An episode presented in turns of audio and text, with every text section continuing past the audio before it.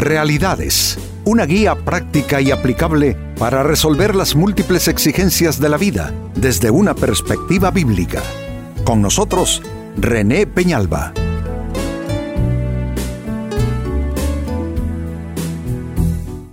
Amigos de Realidades, sean todos bienvenidos.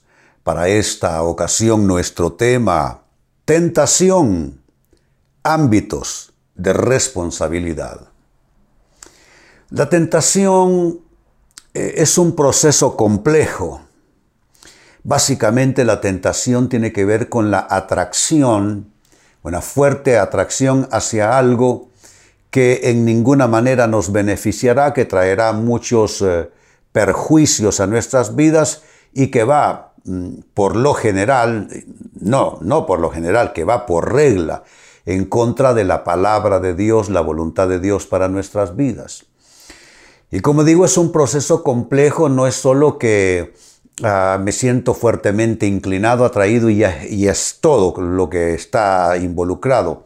No, hay distintos ámbitos de responsabilidad y quiero hacer un desplegado, amigos, precisamente de esos ámbitos de responsabilidad en la tentación para que nos demos cuenta todo lo que interviene, todo lo que involucra y todo lo que tenemos nosotros que eh, gobernar para no ceder a la tentación y caer en eh, una cantidad quizá eh, enorme de, consecuencias ¿no? de esto. Así es que este es nuestro tema, ámbitos de responsabilidad en la tentación.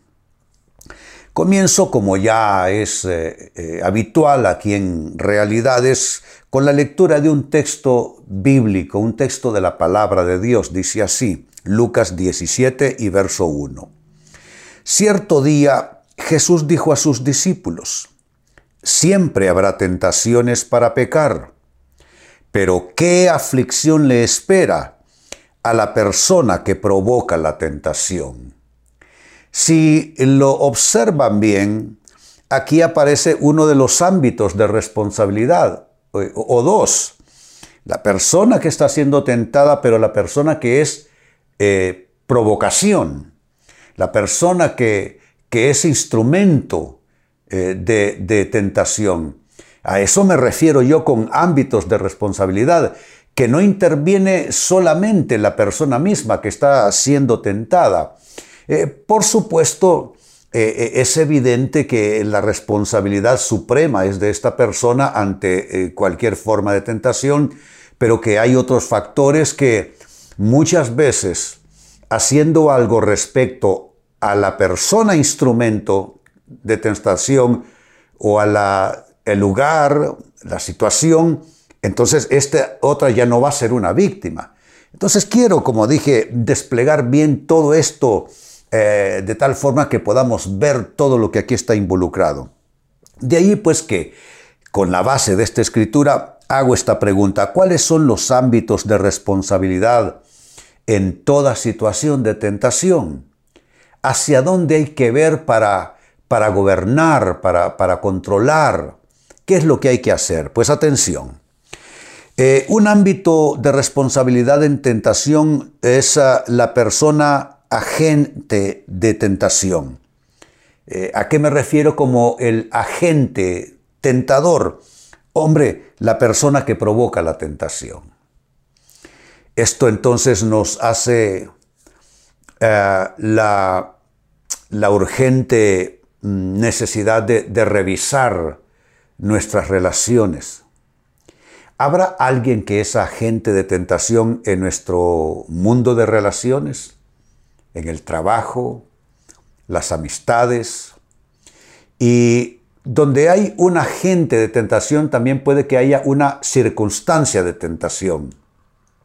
Una circunstancia de tentación puede ser un lugar que uno frecuenta, una actividad que uno suele realizar. Eh, por ejemplo, una circunstancia de tentación que es las personas que tienen, yo digo que la mala costumbre, de dormirse viendo la televisión.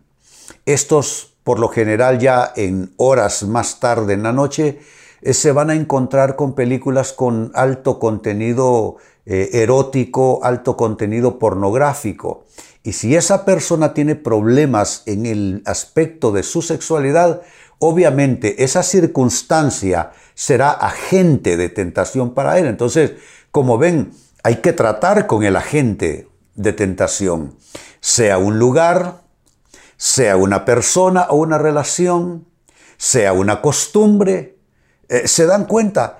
Es un ámbito de responsabilidad que tenemos. Pregunto, ¿de cuántas tentaciones nos libraríamos si hiciéramos correctivos en costumbres, en lugares que frecuentamos, en personas con las que conectamos en relación día a día? Si solamente fuésemos más cuidadosos con eso, nos estaríamos ahorrando cualquier cantidad de tentaciones, amigos. Entonces es interesante esto. Entonces lo primero eh, respecto a cuáles son los ámbitos de responsabilidad en la tentación es la persona agente de tentación y en la explicación eh, me he, he también incluido no solo una persona agente de tentación, sino también un lugar, una costumbre, una práctica, un hábito, etc. Como segunda explicación, otro ámbito de responsabilidad en la tentación es la persona cómplice en la tentación. Lo primero es la persona agente de, tentación, instrumento de tentación, provocador de tentación. Pero ahora en segundo término está la persona cómplice en la tentación, es decir, el intermediario en la tentación. Hay, hay personas que son puente que ellas mismas no son la tentación ni el tentador, pero son puente. A veces por un amigo nuestro que es amigo de aquel que será el tentador, está puenteando esta situación. Entonces, esa es una persona cómplice. Eh, puede ser cómplice voluntaria o involuntariamente, porque no estoy aquí eh, en ninguna manera calificando la condición moral de esta persona que es intermediaria. Puede ser un intermediario que no se da ni siquiera cuenta de lo que está haciendo. No se da cuenta que él es un puente entre este que será la víctima, y ya vamos a hablar de él, y aquel que es agente o instrumento de tentación. Entonces eso y de igual manera nos, eh, llama a revisar qué relaciones puente hay entre tu persona y la tentación, eh, pero no solo personas, igual que en el caso anterior, qué situaciones puente hay entre tu vida y la tentación. Y de nuevo, aquí volvemos a lo mismo. Un hábito puede ser una, un agente puente, cómplice. Ya cité el ejemplo de ver televisión a deshoras. un lugar que uno frecuenta puede ser un puente. Es, entonces una, eh, eh, una, persona cómplice o puente eh, de la tentación, es decir, el intermediario. ¿Se dan cuenta todas las complejidades que hay en, el, en, la dinámica de la tentación, que no es una cosa aislada, no es, no es lo que pasa en el momento, es lo que pasa previo a ese momento. Relaciones, hábitos, costumbres, lugares, prácticas, gustos. Cuando la persona llega al momento de ser tentada, lo ideal es que no lo, haya, que no lo resuelva allí, sino que lo haya resuelto antes, tratando con lo que les estoy diciendo, con, con la persona agente de tentación y con la persona puente o cómplice en la tentación. Entonces, si, si ha logrado tratar con esos eh, factores, llamémosles así, va a poder decir no en el momento crucial. Pero si todo esto aquí atrás en el trasfondo tras el telón, no ha sido tratado por esta persona, claro que eso va a desembocar en una caída estrepitosa. Eh, son ámbitos entonces de responsabilidad en la tentación. Otro ámbito de responsabilidad en la tentación es la persona víctima. Llegamos a la persona víctima. Pero noten, la tenemos como tercero en ese protagonismo. Él es la víctima de la tentación. Pero antes se habló de la persona agente de, tentación y del intermediario o el cómplice o la persona puente en la tentación. Ahora es la persona víctima, es quien cede a la tentación. La tentación eh, eh, siempre se asocia, amigos, a nuestras costumbres. No todas las costumbres son buenas. A veces nos hacemos de malas costumbres. Y dentro de esas malas costumbres hay cosas que conducen, ¿qué? Vamos a, a poner una serie de ejemplos. Hay malas costumbres que conducen a la masturbación, a la pornografía. Hay malas costumbres que conducen a la fornicación, al adulterio, pero no solo en el ámbito sexual es esto, ¿eh? Hay malas costumbres que, que conducen a eh, actos de corrupción en el trabajo, respecto a dineros que no le pertenecen a la persona, es que, amigos, cuando se habla de tentación, no hay una sola cosa en definitiva. Yo he enseñado esto por décadas. Amigos, la tentación toma la forma según cada persona. Es decir, lo que es tentación para ti, no lo es para mí. Y lo que es tentación para mí, posiblemente no lo sea para ti, porque la tentación toma forma de acuerdo a cada persona. ¿Y de acuerdo a qué? a las tendencias de cada persona, a las debilidades de cada persona, a las costumbres de cada persona, eh, a las inclinaciones de cada persona, en fin. Entonces, si hay algo que prácticamente raya en lo infinito, es la tentación. Uno puede ser tentado hasta en la cosa menos esperada.